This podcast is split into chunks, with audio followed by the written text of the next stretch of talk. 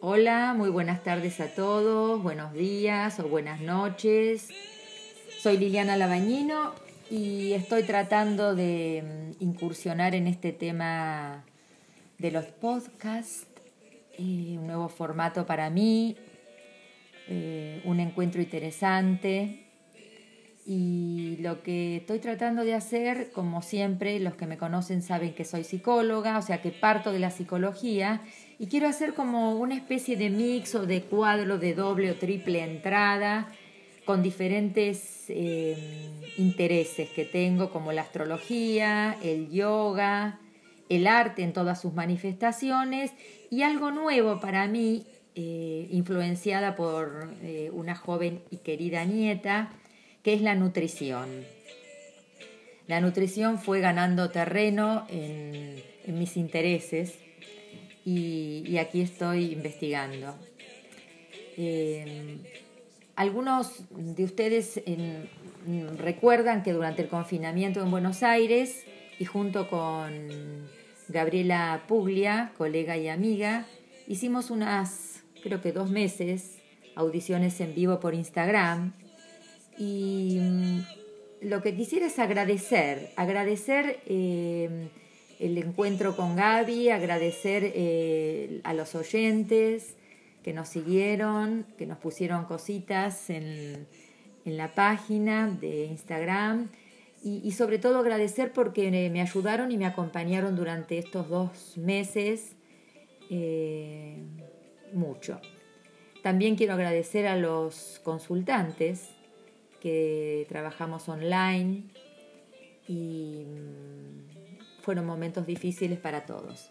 Bueno, dicho esto, eh, quería invitar a los que tengan ganas de sumarse a estos encuentros, me avisan y hacemos un podcast con entrevistas. Hoy tengo una sorpresa ¿eh? para este primero. Planeamos una charla, siempre desde un lugar amoroso y saludable para enriquecernos y motivarnos de lo que cada quien le guste, ¿no?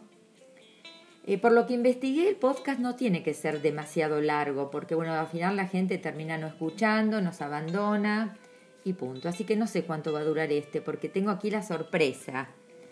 Tengo cerca a esta querida nieta que está compartiendo un tiempo conmigo, Azul, y es la que me, me, motiva con el tema de la nutrición. Así que vamos a empezar con la nutrición. Acá está Azul. Dale. Hola, Azul. Hola, hola a todos. Bueno, contanos cómo es esto de, de, de tu interés por la nutrición. Y mm, bueno, brevemente, o sea, comenzó, bueno, me egresé del colegio y bueno, a mí me gustaba mucho eh, la danza, todavía no sabía bien qué estudiar y bueno, me metí de lleno ahí porque sabía que era lo que me gustaba y nada. Y bueno, pero como algo muy importante para realizar eso que yo tanto quería era qué, qué hago, o sea, de dónde saco toda esa energía para poder hacer seis horas, no sé, no, eran... ¿Seis horas No. bailabas? Por, por día eran tres clases de una hora y media, o sea, cuatro, y, cuatro horas y media por día hacía Un montón. de danza, sí, sin descanso y bueno, y yo no, no, no sabía, o sea, por dónde empezar, me veía como... Bueno, y, y fui a, a por la ayuda de, de un licenciado en nutrición, Ajá. eh, porque no sabía ni lo que era un carbohidrato. y bueno, fui... Pero perdóname, vos venías comiendo la comida que hacía tu Claro, mami. sí, lo que se comía en casa, todo, mi mamá siempre cocinó súper bien, casero, pero bueno, siento que para llevar este ritmo así intenso de, de ejercicio necesitaba un, cier- un cierto plano, algo que seguir. Entonces, bueno, hice una consulta y, y me encontré como que no lo pude seguir, que no me gustó mucho. Eh, sinceramente no lo pude seguir muy bien, pero bueno. O sea, no hubo rapport con el profesional, no, no te interesó lo que te decía, Sí, tenía no. otra línea, o vos ya tenías en mente este tema de la nutrición que, eh, ¿cómo decirlo?, que no incorpora, por ejemplo, todo el tema de lo animal. No, en ese momento todavía no, no Ah. había el vegetarianismo no me había llegado, pero eh, no, en realidad yo quería como que más como que me enseñe a cómo comer más que me diga lo que comer. Ah, bien. eh, y no fue así claramente. Es como que no, no, no entendí el mecanismo de... No, no lo entendí. Bien. Y bueno, nada, pasó ese año y, y bueno, seguía sin saber qué estudiar en cuanto al nivel universitario. Eh, y bueno, y dije, bueno, me anoto en nutrición, qué sé yo, no, no, no me gusta tanto, pero la verdad es que quiero saber cómo alimentarme, así que bueno, veré. Y me anoté y después de anotarme fue cuando, em- mientras más investigué, más me atrapó, como a vos, que bueno, te está atrapando un poco. Sí. Y, Pero vos bueno, hiciste el. CBC que va para cualquier carrera. No, hice el CBC de nutrición, de, de sí, de lo que son las ciencias médicas, digamos. Pero Ajá. bueno, no, no es que se ve nada muy especializado. Pero bueno, sí, hice el CBC en la Universidad de Buenos Aires de nutrición. Ajá. Bien. Bueno. Perfecto. Entiendo. Ahí se fue como el origen de todo. Y, y, qué, y digamos, después, para, para pasarte a ser vegetariana o flexi vegana. Sí, sí, sí. Eh, bueno, o sea, esto fue eh, el año que estudié nutrición en la UBA, fue en el año de la pandemia. Y bueno, un montón de preguntas tenía en la cabeza, yo dando vueltas. Y bueno, llegó un momento, alrededor de. eh, fue en marzo del 2020 que dije, no, no quiero comer más carne. Pero tenía muchas preguntas, demasiadas. Y las tenía que saciar con algo. Entonces empecé a buscar como fuentes, lugares para poder contestarlas. Pero sabía que hay algo que, que andaba mal, que no, no sé, que no podía seguir haciendo. Y bueno, ahí fue cuando leí uno de los libros que me prestó una de mis mejores amigas, Luni, si estás del otro lado, muchas gracias. Que bueno, fue también como de gran ayuda para mi decisión. Se llama Malcomidos de Soledad Barruti. Lo Bien. recomiendo mucho. Claro.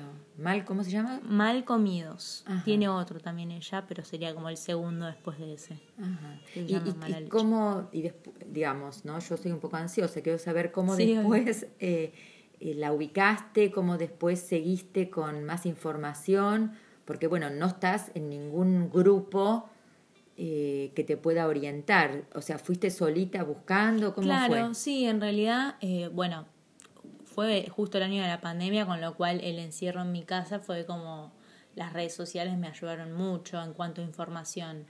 Eh, siempre traté de nada, ir a lugares más bien confiables y bueno, eh, conseguía un libro acá, alguna película, un documental.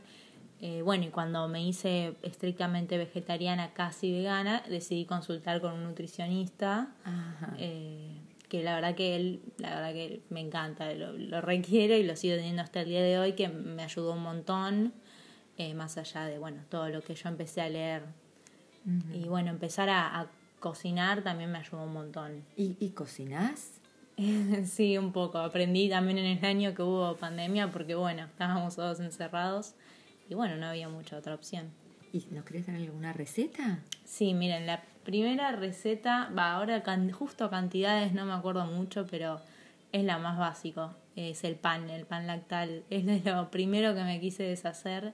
Lactal es una manera de decir, porque Claro. en realidad no lleva leche de vaca. No, no, no, no, no. Ah, O sea, digamos, yo de lo primero que me quería deshacer es del pan de supermercado, eh, que es lo que más consumía y la verdad es que desde que empecé a hacer mi propio pan casero no probé más un pan de bolsa. Eh, no sé, no, no, no encontraba un, un pan que no tuviera ni aditivos, ni, ni, o sea, la verdad que es tan fácil el pan, es harina, agua, levadura, sal y tal vez un poco de pimienta o aceite si querés, pero es súper fácil. O sea, recomiendo que empiecen a hacerlo. Mm, No es difícil, puedes congelar una parte, comer otra parte. Es, es práctico. Es una forma de ir despegándose de todas esas cosas que hay en nuestra alacena que a veces sabemos menos de lo que tienen. Y hay algo que, que yo mm, eh, quiero decir, que, que hay muchísimas recetas y muchísima gente, bueno, que a partir tuyo yo empecé a investigar como Ah. Betabel, Sí. que bueno, tuve un regalito de, de, de azul hermoso eh, para Navidad, que fue un curso con esta chica Betabel que está en. Instagram. Tu betabel es el... Ah, tu. Instagram, sí. Bueno, eh, que me encantó y ella realmente eh, tiene unos tips, es muy generosa en la explicación, en la receta, todo gratuito y bueno, por suerte también eh, este, uno tiene recursos para, bueno, ¿cómo decirlo? para sí, para salir un poco de lo tradicional y lo, lo que Sí. nada, uno va aprendiendo. Sí, y no quedarse pegada. Sí, obvio. Y también, bueno, uno resulta como muy juzgado por lo que elige y más lo que elige comer, que es tan... Mm, Pero bueno, está bueno como a veces sentir que hay otros haciendo lo mismo y no sentirte, no sé, alguien raro. Claro, claro, porque bueno, de repente en una familia donde todos comen otras cosas, vos te cocinabas solita o por ahí por ahí Y sí, hasta que hubo medio una adaptación de todo, sí, al principio. Claro, Después, bueno, nada, hubo Claro. como una hibridación ahí de comidas. claro.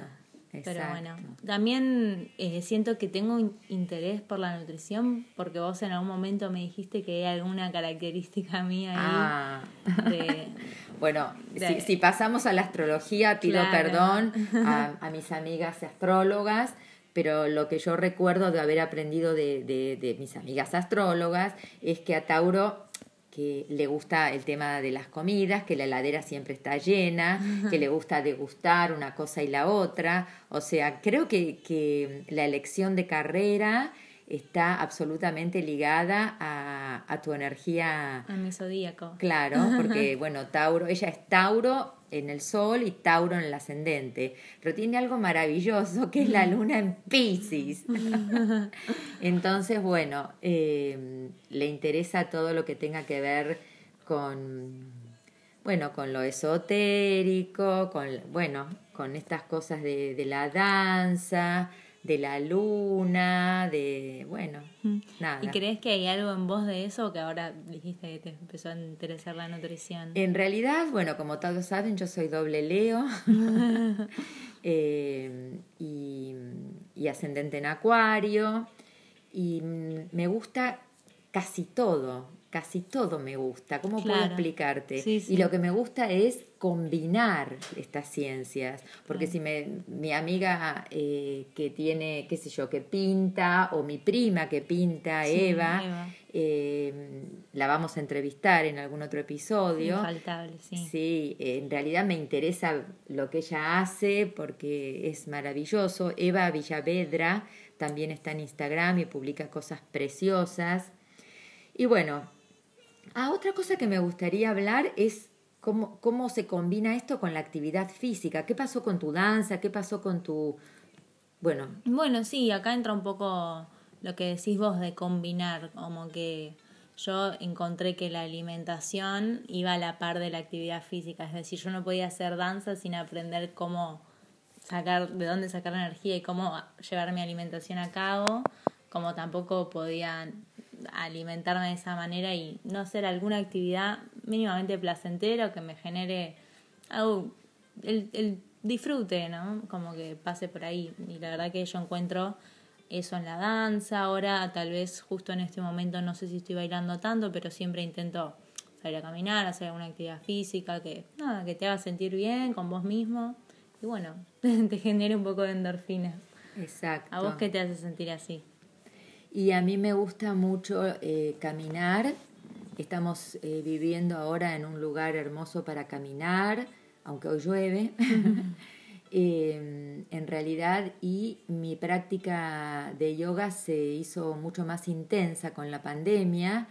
Eh, en realidad estuvimos haciendo online con Maggie Pombo, eh, que daba clases en marzo, empezó a dar clases gratuitas por Instagram todos los días y así me hice el hábito de hacer todos los días la práctica. Claro. Que no tenía, yo iba dos veces por semana ahí en Villa Urquiza, lo de las chicas IIT Argentina, eh, en la calle Hacha, que Hacha y Tamborini, que fueron mis mentoras. Y mm, bueno, en realidad me acostumbré a practicar todos los días o al menos cinco o seis veces por semana y sigo. Y hace un par de meses eh, empecé a investigar sobre el yin yoga, Sí. que realmente me, me viene re bien. No hago solo yin yoga porque en realidad quedaría como una práctica incompleta. Claro. Y Y- ahí viene lo del yin que yo no me daba cuenta de qué se trataba la palabra yin. Claro, claro. Este mandala de dentro, en todo blanco hay un puntito negro y en todo negro hay un puntito blanco. este mandala muestra así como todo es necesario, el, el yang y el yin. Exacto. Entonces, combinar un poco estas dos prácticas me parece como indispensable, ¿no? Y bueno, ahora tengo un libro nuevo por acá, que es el de Bernie Clark, eh, Yin Yoga, que he comprado aquí, eh, Filosofía y Práctica se llama, del Yin Yoga, súper interesante. Esa es mi, mi parte, digamos, física. Exacto. Eh, estoy siendo absolutamente vegetariana y flexi vegana, como dicen, y tengo la maravillosa mm, suerte, o no sé cómo decirlo, estas cosas que, que se entrecruzan o sincronicidades, de tener a mi nieta conviviendo conmigo, con lo cual inventamos platos maravillosos. Y ella los publica, muchos de ellos, en su mm, cuenta de Instagram. ¿Cómo se llama? Eh, you Can Food It. Es eh, una cuenta en la que, nada, divulgo contenido que me interesa. Trato siempre de citar lo mejor que puedo las fuentes porque me parece algo súper indispensable porque yo no fabrico, o sea, no invento cosas ni soy la creadora de cierto tipo de contenido. Y bueno, y también divulgo fotos de cosas que como, como para, no sé, inspirar a las personas de... No, no quiero transmitir el mensaje de que el vegetarianismo, el veganismo es la panacea, pero sí de, de que hay otra forma de alimentarse que no es la que siempre nos, nos enseñaron y, y que no es difícil y que bueno, podría ser mucho mejor tanto como para nuestra salud, nuestro entorno, para los otros. No necesariamente vegetariana o vegana, pero es una alimentación un poco más sustentable y, no sé, amorosa como con el ambiente y con todos. Con- sobre todo con los animales. Y con ¿no? los Hay una animales cuestión también, sí, ahí dando vuelta que no sé cómo, si tiene que ver con lo moral, si tiene que ver con lo, con lo ético, no sé bien dónde ubicarlo, pero mm, bueno, el tema de, Sí. de los animales me está costando. Eh, digamos, O sea, cuesta. entendemos que tal vez no todos los oyentes lo sienten así, pero está bueno saber que el, la clásica forma en la que nos alimentamos, por lo menos yo siento los argentinos, no sé si será en todo el mundo igual. Mm. Eh, nada, existen un millón de maneras de y cosas para comer y para inventar y que sean súper nutritivas, ricas también y nada. Yo recomiendo que vayan a ver los platos que publica. Eh, bueno, sin ir más lejos, hoy eh, teníamos en remojo Eh, los porotos negros. Los porotos negros. Como un salteadito ahí. con porotos negros y, y bueno, en fin, hay algo que incorporé a partir de azul que es eh, la levadura nutricional. Ajá. Estoy fascinada porque es riquísima. Sí, es rica la Eh, yo que no comía queso rallado, tiene un gustito suave a queso, pero rico. Sí, sí. Y además sobre las sopas, hicimos una sopa de calabacín ayer y le pusimos encima, bueno, le pusimos un poco de todo. Sí. Garbanzos que teníamos hechos, servidos, y le pusimos a la noche, volvimos a comer sopita de calabacín, pero con, ¿Espárragos era? no, los porotos, Ah, sí, los porotos. gigantes Los payar, sí. los payares. bueno, y con ese quesito saludable, eh, levadura nutricional. nutricional, la verdad que se mejora todo mucho. Bueno, tendríamos que hablar un poquito de la de, de la vitamina B12, que es algo que empecé a incorporar hace dos días que tomo vitamina B12. Pero hacemos Sí. otro, otro encuentro, ¿qué te parece? Dale, podríamos profundizar un poco más. Eh, yo siempre hablando desde una experiencia personal eh, acerca de la nutrición, porque bueno, no tengo un aval universitario ni tan teórico. Todavía, todavía, como para bueno. hablar de ello. Eh, bueno, cuando quieras. ¿Te parece? Sí, obvio. Bueno, entonces nos despedimos. Muchas gracias Azul por compartir y por colaborar en este primer podcast Gracias a vos. que lo vamos a publicar, a ver qué, qué, mm, repercusión, qué efecto tiene. Y, mm, y nada, nos vemos la próxima.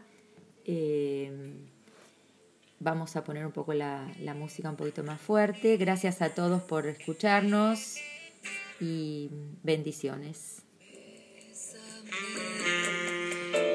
Bésame mucho.